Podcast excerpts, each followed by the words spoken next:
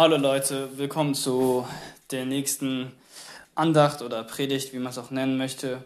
Und bevor ich anfange, möchte ich noch beten.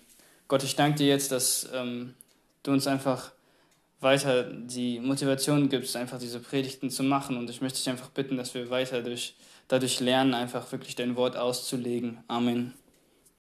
Wir kennen es doch alle irgendwie, es gibt Baustellen, die sind irgendwie jahrelang offen und da gibt es einfach keinen Fortschritt. Und andersrum gibt es Baustellen, meistens im öffentlichen Sektor halt, dass äh, die innerhalb von Wochen oder von Tagen fertiggestellt werden, angefangen und fertiggestellt werden. Und ja, ich finde halt gerade, wenn es um Straßenverkehr geht, sind, äh, ist sowas total unzuverlässig. So, man kann sich auch gar nicht auf irgendwelche Termine oder Deadlines verlassen, weil dann dauert es eh noch drei Jahre länger gefühlt, wenn schon so eine Baustelle so lang dauert. Genau, und wir als Christen können halt eben genauso in unserem Glauben unzuverlässig sein und auch noch so viel zu äh, Zuverlässigkeit. Ich entschuldige mich, dass äh, jetzt die Folge erst heute kommt und äh, nicht am Freitag. Ähm, das war in dem Sinne auch meine Verpeiltheit. Aber ähm, es geht jetzt hier nicht darum, dass wir uns vom Charakter oder in meiner Predigt wird es jetzt nicht darum gehen, dass wir uns vom Charakter her, dass wir unbedingt jetzt zuverlässig sein müssen oder so oder ich kenne es halt von Freunden oder so, dann sagen die hier zu, dann sagen sie doch spontan ab, weil dann irgendwas dazwischen gekommen ist. Nein, es geht mir einfach nur um die Zuverlässigkeit im Glauben. Und dazu möchte ich erstmal die Textstelle vorlesen, äh, die wir heute bearbeiten. Und ähm, diese Stelle ist Jakobus 1, Verse 19 bis 27. Daher, meine geliebten Brüder, sei jeder Mensch schnell zum Hören, langsam zum Reden, langsam zum Zorn. Denn eines Mannes Zorn wirkt nicht Gottes Gerechtigkeit. Deshalb legt ab alle Unsauberkeit und alles Überfließen von Schlechtigkeit und empfangt mit Sanftmut das eingepflanzte Wort, das eure Seelen zu erretten vermag. Seid aber Täter des Wortes und nicht allein Hörer, die sich selbst betrügen. Denn wenn jemand ein Hörer des Wortes ist und nicht ein Täter, der ist einem Mann gleich, der sein natürliches Angesicht in einem Spiegel betrachtet, denn er hat sich selbst betrachtet und ist weggegangen und er hat sogleich vergessen, wie er beschaffen war. Wer aber in das vollkommene Gesetz, das der Freiheit nahe, hin, nahe hineingeschaut hat und darin bleibt, indem er nicht ein vergesslicher Hörer, sondern ein Täter des Werkes ist, dieser wird glückselig sein in seinem Tun. Wenn jemand meint, er diene Gott und zügelt nicht seine Zunge, sondern betrügt sein Herz, dessen Gottesdienst ist vergeblich. Ein reiner und unbefleckter Gottesdienst vor Gott und dem Vater ist dieser, Waisen und Witwen in ihrer Drangsal besuchen, sich selbst von der Welt unbefleckt erhalten. In den ersten drei Versen von diesem Abschnitt hier beschreibt Jakobus eine Charaktereigenschaft, die meiner Meinung nach sehr wichtig ist oder eine der wichtigsten ist, die wir als Christen haben sollten. Und ich lese einfach die Verse nochmal vor. Daher, meine geliebten Brüder, sei jeder Mensch schnell zum Hören, langsam zum Reden, langsam zum Zorn. Denn eines Mannes Zorn wirkt nicht Gottes Gerechtigkeit. Deshalb legt ab alle Unsauberkeit und alles Überfließen von Schlechtigkeit und empfangt mit Sanftmut das eingepflanzte Wort, das eure Seelen zu erretten vermag. Simpel gesagt ist dieses, jeder Mensch sei schnell zum Hören, langsam zum Reden, langsam zum Zorn. Simpel gesagt bedeutet das einfach Demut, liebe deinen Nächsten wie dich selbst. So, das kommt halt, diese Aufforderungen kommen halt eben aus diesen Grund, wie sagt man, aus diesen Grundgedanken, die wir ja von äh, Jesus kennen und die hier Jakobus einfach ein bisschen erweitert. Ähm, dieses schnell zum Hören sein ist einfach so, ja, sei bereit, sei, sei aufmerksam, falls Leute vielleicht mal irgendwie dich auf eine Sünde aufweisen oder dich, dir eine Kritik geben.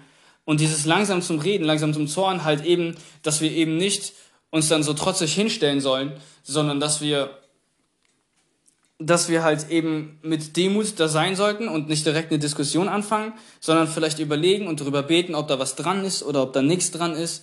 Und ja, halt dann dem Bruder einfach dankbar sein sollen, wenn er dir halt eben was Richtiges gesagt hat.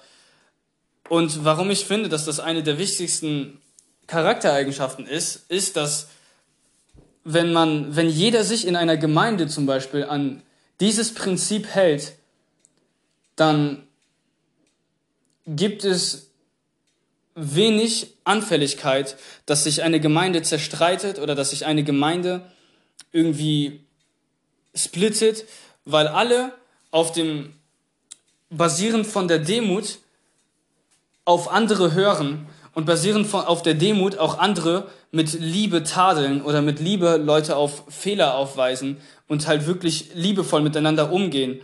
Und ich denke, wenn dann halt eben, wenn man halt eben Demut hat und Probleme bekommt, auch in der Gemeinde, wenn vielleicht auch etwas systematisch falsch ist und man halt eben demütig ist, wird man nicht auf einmal einen Streit anfangen, sondern wird man gucken, dass eben diese Probleme gelöst werden.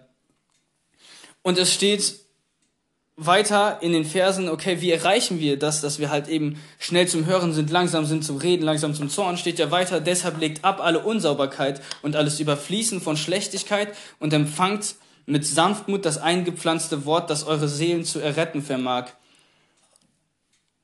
In dem Kontext von dem Kapitel Jakobus geht es ja sehr viel zum Ausharren und diese Charaktereigenschaften erreichen wir eben durchs Ausharren. Es steht ja in so, ich muss das jetzt hier gerade kurz suchen. Auf jeden Fall steht es ja, dass Gott einen segnen wird, dass durch dieses Ausharren, dass man gesegnet wird von Gott. Und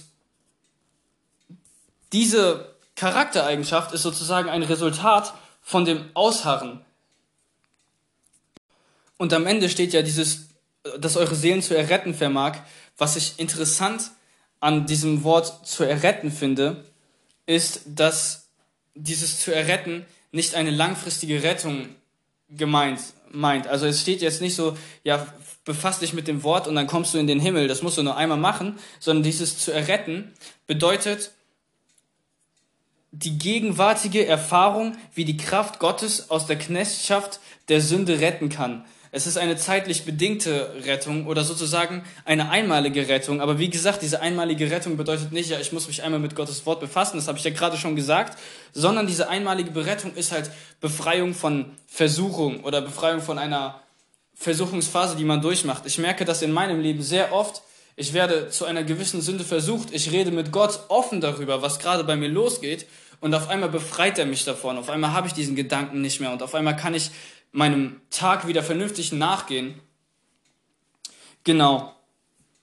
Aber um das nochmal zusammenzufassen, was ich gerade gesagt habe, ähm, dieses schnell zum Hören, langsam zum Reden, langsam zum Zorn ist ein Ergebnis davon, dass wir der Sünde oder der Versuchung ausharren.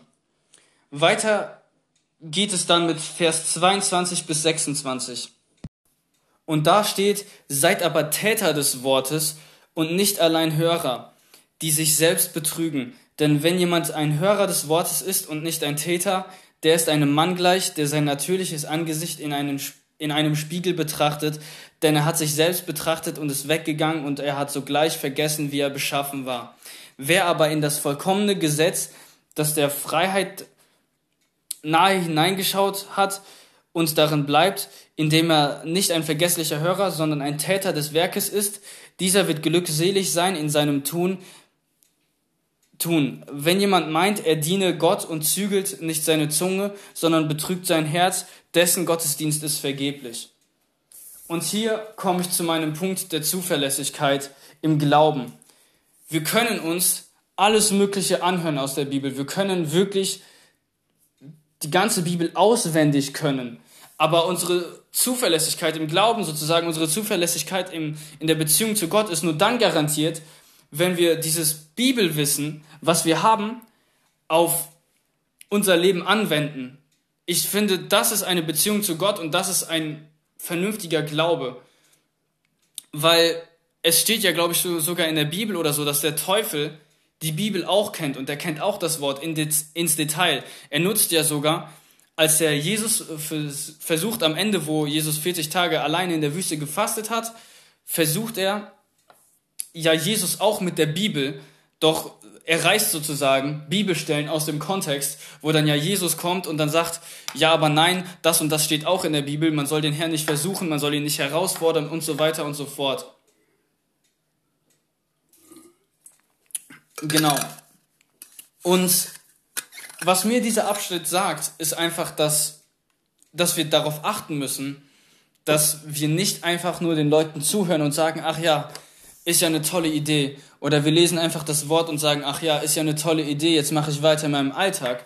Sondern es ist halt wirklich dieses, unser Glaube hat die logische Schlussfolgerung und unsere Liebe zu Jesus hat diese logische Schlussfolgerung, dass wir jetzt was tun, sozusagen. Und da will ich jetzt nochmal zurückgehen auf das, was ich in der ersten Folge, die, wir, die ich hochgeladen habe, zu sagen, äh, gesagt habe. Und zwar, dass ähm, wir jetzt nicht denken müssen oder auf gar keinen Fall denken dürfen, weil das ist eine sehr, sehr harte Irrlehre, in die wir uns verfangen können, dass wir sagen, okay, ich tue jetzt was, ich diene jetzt in der Gemeinde und dann komme ich in den Himmel. Sondern nein, der Gedanke ist, dass wir aus Gnade gerettet sind und daher die Taten folgen. Mit anderen Worten, weil Jesus für mich am Kreuz gestorben ist und er für meine Sünden gestorben ist, die ich eigentlich, für die ich eigentlich sterben müsste, weil Jesus das für mich getan habe, hat, möchte ich jetzt dies und jenes und drittes tun. Ja, also wie gesagt, es kommt auf unsere Motivation an und das möchte ich da halt jetzt nochmal wirklich deutlich sagen, weil wenn du jetzt denkst, okay, ich muss jetzt was machen, damit ich in den Himmel komme, dann denkst du falsch. Wenn du aber jetzt denkst, okay, ich bin Christ und ich nenne mich Christ, aber ich tue nichts, dann ist eigentlich die nächste logische Schlussfolgerung, okay, ich sollte eventuell was tun oder noch besser ist eigentlich, ich sollte zu Gott gehen und Gott wirklich die Beziehung suchen und dann wird dieser Tatendrang automatisch kommen. Dann ist es nicht so ein, ach ja, ich muss jetzt um meinen Glauben zu beweisen, so, weil dann, weil dann würden wir ja wieder bei dem Gedanken sein. Ich meine, es ist halt, man merkt ja schon, es ist schon wieder verwirrend, ne? Aber man, wenn man, wenn man, wie gesagt, wenn du nicht, wenn du den Gedanken hast, okay, ich tue jetzt nichts, dann das erste, was du tun solltest, ist Gott suchen und daraus folgen dann die Taten. Genau. Und Vers 27 sagt dann am Ende, ein reiner und unbefleckter Gottesdienst vor Gott und dem Vater ist dieser, Waisen und Witwen in ihrer Drangsal besuchen, sich selbst von der Welt unbefleckt erhalten. In Markus 9, Vers 35 steht, wenn jemand der Erste sein will, muss er den letzten Platz einnehmen und der Diener von allen sein. Und nach diesem Prinzip sagt äh, Jakobus eben, okay, besucht Waisen und Witwen in ihrer Drangsal. Seid die Diener von den Niedrigsten, von den Leuten, von denen keiner zu tun, mit denen keiner zu tun haben wollten. Damals in der Kultur war das vor allem so, dass Waisen und Witwen ist eigentlich sehr niedrige, eigentlich keine Überlebenschancen hatten. Wenn es keinen Mann im Haus gab, keinen der, dann gab es auch kein Brot. Dann gab es auch echt niedrige Überlebenschancen. Und hier sagt er, okay, dient gerade den Leuten, die sozusagen der Abschaum der Gesellschaft sind. Und dann steht ja weiter, sich selbst von der Welt unbefleckt erhalten. Und da steht in Johannes 17, Vers 16, dass wir in dieser Welt sind, aber nicht von der Welt. Und wir müssen da sehr aufpassen, dass wir uns nicht irgendwie beflecken von der Welt, weil es die kleinsten Dinge können schon einen Einfluss auf uns haben. Ich habe das bei mir in der Musik gemerkt, dass dann einfach Songtexte waren, die, die mich dann einfach runtergezogen haben und da so eine, so eine kleine, aber kleine Wand zwischen der Beziehung von mir und Gott gezogen haben und sie würde immer dicker werden, wenn ich es nicht bemerkt hätte, dass diese Musik schlecht ist oder diese Musik mich beeinflusst. Und bei euch kann es was anderes sein. Es könnten vielleicht Social Media sein. Da muss einfach jeder selbst Gott fragen, was ein Problem ist, was ein Stolperstein in der Beziehung zwischen dir und Gott ist. Und am Ende möchte ich nochmal zusammenfassen. Es, anfangs habe ich gesagt, dass eine der wichtigsten Eigenschaften eines Christen sind, dass man schnell zum Hören sein soll und langsam zum Reden und langsam zum Zorn.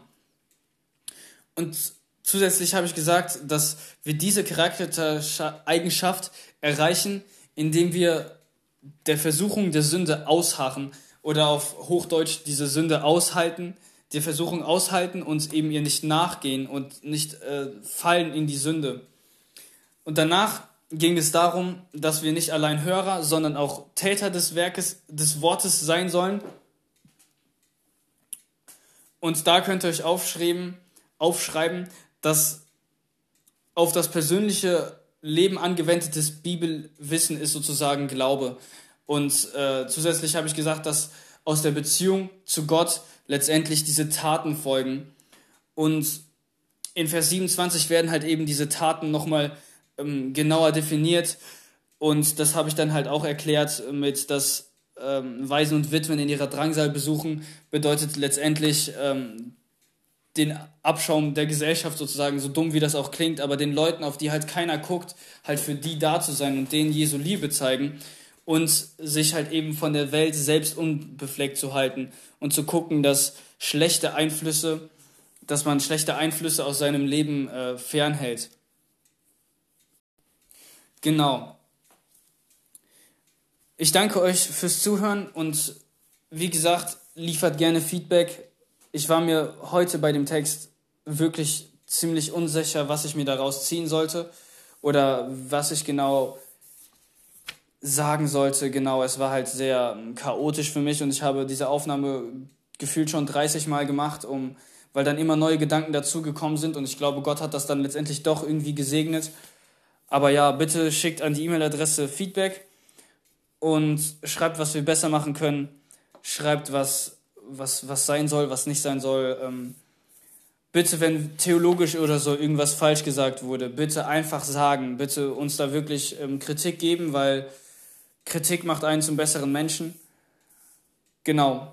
Vielen Dank fürs Zuhören.